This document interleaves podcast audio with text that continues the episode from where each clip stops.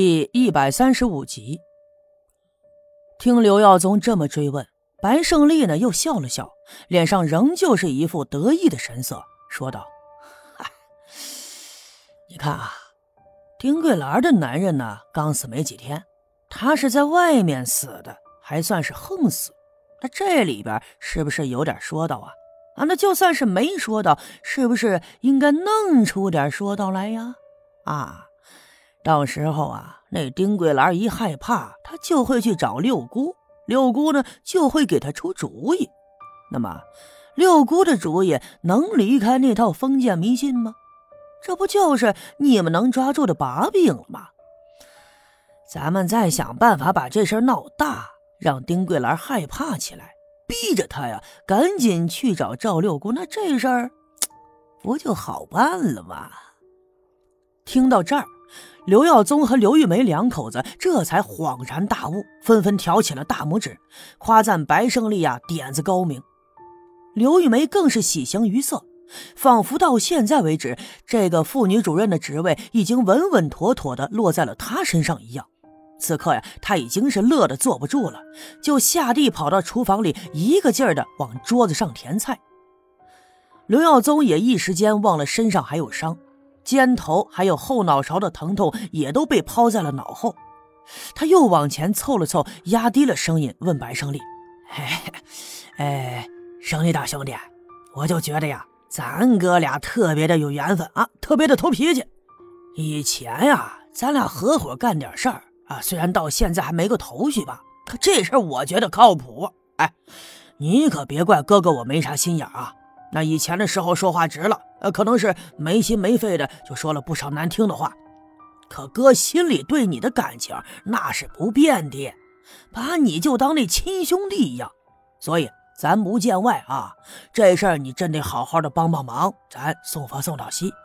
呃，你给仔细的说说，我到底该咋办呢？你指个方向，哥就往前扑。这事要成了，往后有了好处，那肯定少不了兄弟你的呀。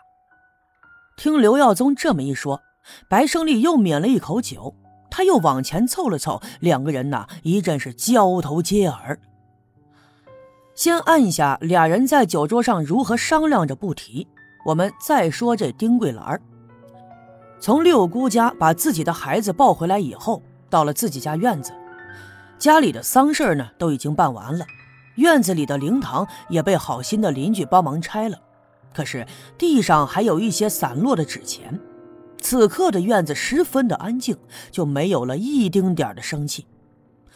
虽然说她男人陈富贵活着的时候性格特别内向，平日里少言寡语，可毕竟啊有个人在这儿，这才是一个完整的家。而如今男人没了，就剩下自己和怀里这个不懂事的孩子，院子里立刻显得冷清了起来。一股子寂寞一下子涌上了心头，丁桂兰眼圈一红，这眼泪啊噼里啪啦的顺着脸颊就流淌了下来。怀里那孩子虽然还小，可看到妈妈这个样子，也知道她在伤心难过。她绷着小嘴眼睛也跟着红了起来，伸出手帮她擦抹脸上的泪水。这一下呀，让丁桂兰更加的难过了。看着怀里的孩子这么小就没了爹了，觉得他特别的可怜，于是他紧紧的把孩子搂在了怀里，呜呜的就哭了一上午。不过不管怎么样，这日子呢总得接着过下去。丁桂兰就把孩子放在了屋里的炕上，那孩子呀像往常一样，一个人安安静静的就在炕上玩。丁桂兰扎上了围裙，忙前忙后的收拾起屋子和院子来。丁桂兰这人呐，原本就干净利落，平日里把家里的前前后后照顾的特别的整齐，这院子里呀少的一根草刺都没有。如今心里头难过，大脑一阵阵的疼，只有干起活来才能暂时缓解他心里的悲伤。于是他发狠似的在干活，这屋子里的柜子呀擦了一遍又一遍，院子扫了一遍又一遍，一直忙活到傍晚，太阳渐渐的偏了西了。他才觉得浑身上下疲惫的毫无力气，摘下围裙回到了屋里，又强挺着做了一些饭菜。他自己呢倒是一丁点胃口都没有，根本吃不下去。所以这些饭菜是做给孩子吃的。哄着孩子吃完了饭，帮他脱了衣服，塞到了被窝里。丁桂兰也转身来到院子里，关上了院门。回来以后，熄了屋里的灯，躺在炕上，就强行的闭着眼。他的大脑里呀一片空白。这两天虽然一直在那个热心的邻居家，家里头里里外外办丧事的活计都有村民们帮忙，可是他这两天晚上根本就没睡觉，人已经熬得瘦了一圈了。虽然说躺在炕上，可脑海里仍旧忍不住的会想起陈富贵的影子，一想起来心里就更加的难过。但最终，他还是迷迷糊糊的睡着了，睡的是昏昏沉沉。这一觉就睡到了大半夜。丁桂兰醒来的时候，觉得头疼的厉害，就挣扎着爬起身，打算去找点止疼药来吃一下。又想着身边的孩子还在熟睡，所以他没有点灯。也幸亏外面的月亮高照，惨白的月光顺着窗子投射到屋里。他才能勉强的看清屋子里的一切。蹒跚着步子来到柜子旁，就摸到了一个白色的小瓶，这里边装的应该是止疼药。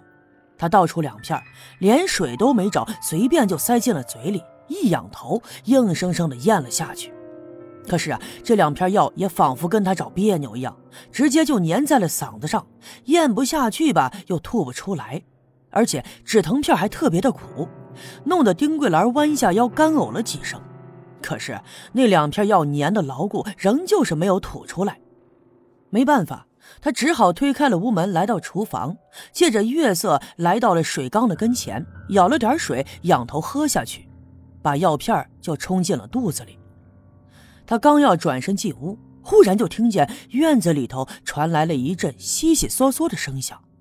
他清楚的记得。自己躺下睡觉以前，已经关好了院门的，应该没有人能走进来。可听这动静，又不像是谁家那淘气的猫啊狗啊的。于是他转过身，就把门打开了一条缝，透过缝隙往院子里看。天上的月亮很大，院子里被照得惨白一片。他看了一会儿，并没有发现任何的异样，心里还琢磨，可能是自己听错了。这两天没休息好，所以精神有些恍惚，于是转过身，打算重新回到屋子里去。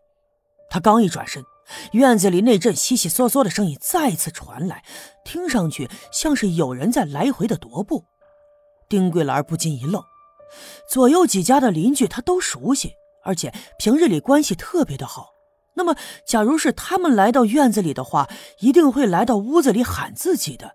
绝不可能在院子里来回的溜达。